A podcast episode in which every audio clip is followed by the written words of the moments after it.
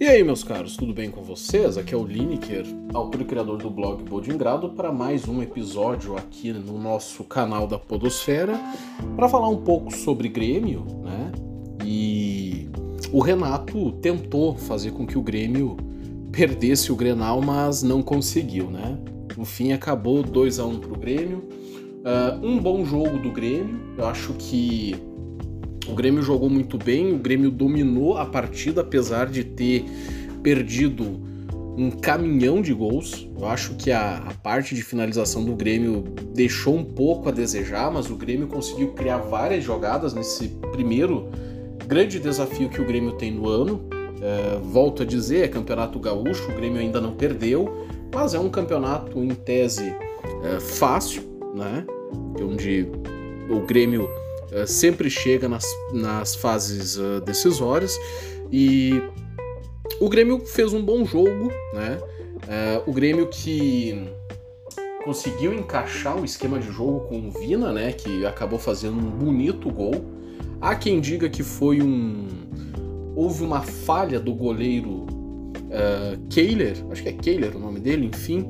Mas eu acho, eu pelo menos prefiro uh, uh, exaltar a, no caso, todo o trabalho que foi feito, né, para a finalização e o gol, né, foi uma, uma, um tabelamento, né, que começou pelo lado esquerdo de ataque do Grêmio ali, já no finzinho do primeiro tempo, né, uh, o Carbajo que fez, uh, na verdade foi o Cristaldo que deu uma baita assistência pro Vina, né, uh, com um toque de letra que acabou tirando ali três marcadores do Internacional, sobrou uh, livre para o Vina poder bater e fazer o gol, né?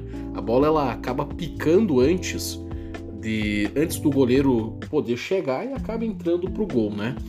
Uh, já o, no segundo tempo, o jogo mais ou menos continuou na mesma pegada, né? Uh, ressaltando que no primeiro tempo, aos 15 minutos, o Vila Sante ele sentiu a coxa, né? Acabou desfalcando o Grêmio.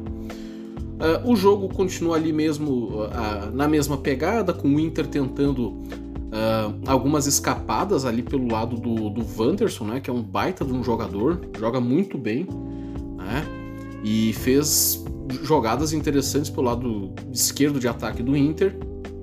E mas era isso, o Grêmio tinha toda apesar do 1 a 0 que é um placar perigoso, o Grêmio de certa forma tinha o controle do jogo. Grêmio conseguia chegar inteiro no, uh, quando eu digo inteiro com bastante jogadores, né, com domínio de bola, né, cruzando bola na área, tocando, enfim. Só que lá pelas tantas, né, o Renato ele decidiu fazer umas substituições, acredito eu, por questões físicas, né?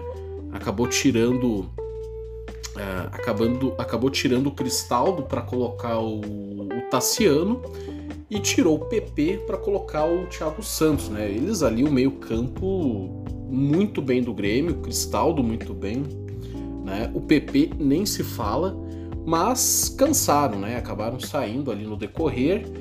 E aí o Renato teve a brilhante ideia de colocar o Thiago Santos e o Tassiano. O Tassiano, eu nem vou falar tão mal do Tassiano, porque o Tassiano ainda é assim, Tassiano é aquele faz tudo, né? Não faz nada uh, direito, assim, de forma perfeita, mas ele, para tapar um buraco no time, ele, ao menos no Campeonato Gaúcho, ele, ele serve. Já não sei para Gauchão e Copa do Brasil em fases mais aí decisórias, eu não sei se vai servir tanto assim, mas pro Campeonato Gaúcho, que pro Grêmio nessa fase tá tudo já encaminhado, até não vi problema. Mas o Thiago Santos, cara, eu não sei se é. Assim, eu acho que o simples fato do Thiago Santos entrar no time do Grêmio já dá um azar tremendo, né? O Thiago Santos basicamente ele entrou no jogo para tomar o último drible do, do Alan Patrick fazer o gol, que foi um bonito gol, né? Uma jogada ali que teve uma, uma arrancada, né? Ele também contou um pouco com a sorte também de que não consegui tirar e ter a sorte de ter o Thiago Santos, né? Todo destrambelhado que, que é, né? E a gente já conhece que nesses últimos anos só atrapalhou o Grêmio. E o Thiago Santos ele representa uma queda de qualidade no meio de campo do Grêmio absurda. Foi só ele entrar, o Grêmio tomou gol. ele não consegue marcar, ele não consegue uh, armar uma jogada, jogar no, no sentido de jogar para frente, né? De para frente, ele pega a bola de costas, ele não consegue virar, ele prefere devolver para trás do que tentar desenvolver alguma jogada ou coisa do tipo. E o Grêmio tomou um gol, né? Eu até absolvo o Renato porque acredito que os dois principais jogadores ali do meio de campo uh, jogaram muito, correram muito e que o Grêmio perdeu um caminhão de gols. O Ferreirinha entrou ali no segundo tempo, uh, perdeu bastante gol. Né? Acho que ele perdeu umas duas jogadas ali de gol, ele, ele acabou perdendo. Teve uma que teve um, um, um cruzamento do do, do João Pedro, que também entrou muito bem. Fábio foi muito bem no jogo, acredito eu, mas o João Pedro, ele, ele que foi o responsável ali pela, uh, pelo segundo do gol do Grêmio, pelo início do segundo gol do Grêmio, né? Uh, mas assim, o Ferreira perdeu gols que não dá para perder, né? E o bom desse Grenal, além da gente ter ganhado, né, com um gol ali do Carbajo, né? Que também jogou muito bem, entrou no lugar do Vila Sante, que acabou saindo lesionado, né? E acabou fazendo um gol ali. Uh, eu entendo que, cara, é bom que a gente já vai vendo uh, a, como é que é a cara do Grêmio e uh, quem pode jogar e quem não pode, né? Eu acho que o Vina, numa boa oportunidade que ele teve, ele foi muito bem. Eu acho que ele chutou umas três vezes no gol, três ou duas. Uma ele converteu. O Ferreira, por outro lado, teve alguns lances ali de gol claro e ele não conseguiu resolver, né? E eu bato nessa tecla porque assim, o Grêmio mais uma vez teve mais sorte do que juízo, né? E a falta de juízo reiterado em jogos aí mais importantes vai fazer falta porque a gente não vai ter sorte sempre. Né? Eu acho que o Grêmio poderia ter goleado o Inter ainda no primeiro tempo, pelo jogo que fez, se não tivesse perdido as chances que teve. Né? Bitelo também perdeu duas chances ali claríssimas de gol, né? Mas acredito eu que por ele não ter aquele cacuete de atacante, porque se ele tem, ele guarda aquela bola, mas enfim. É... Se ele se apresentou na área para receber aquela bola e chutar no gol, no mínimo, uh, ele tem que ter noção que ele tem que guardar uma bola dessas, né? Ele não pode.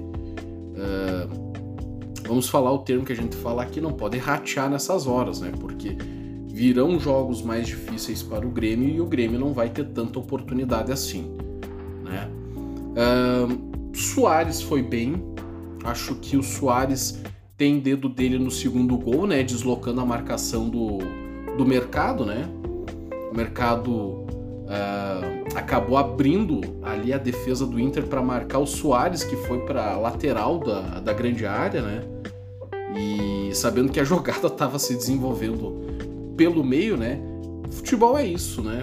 Alguns podem pensar, outros só podem agir, né?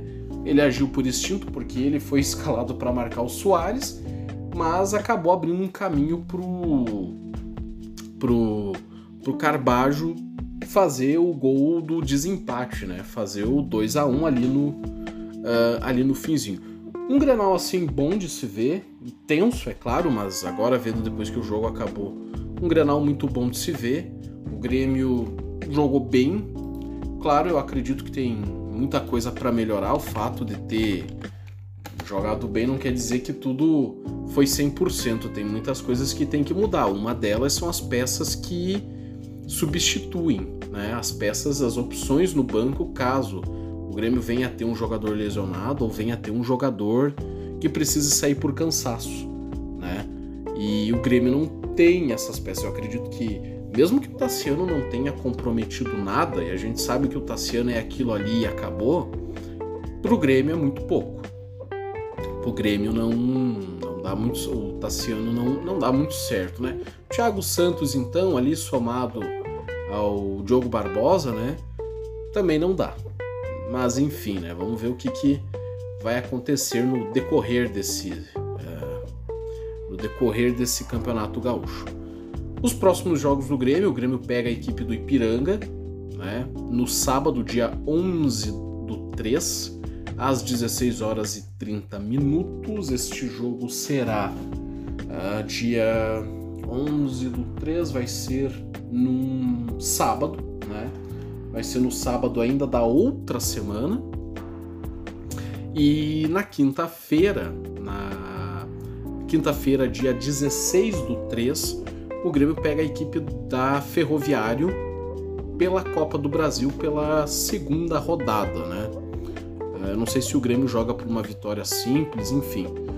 Mas é isso aí, né? Uh, comentar um pouco sobre o jogo. O blog anda meio parado, eu sei, mas uh, eu tô trabalhando nos projetos paralelos aqui, profissionais, né? E então por isso que o blog, eu achava que ia movimentar o blog mais vezes, mas no fim, mais uma promessa não cumprida, mas estou trabalhando para tentar fazer o melhor possível, né? Mas é isso aí, na bom, na ruim, Grêmio sempre. Um forte abraço a todos e que a força esteja com todos vocês. Até mais, tchau, fui!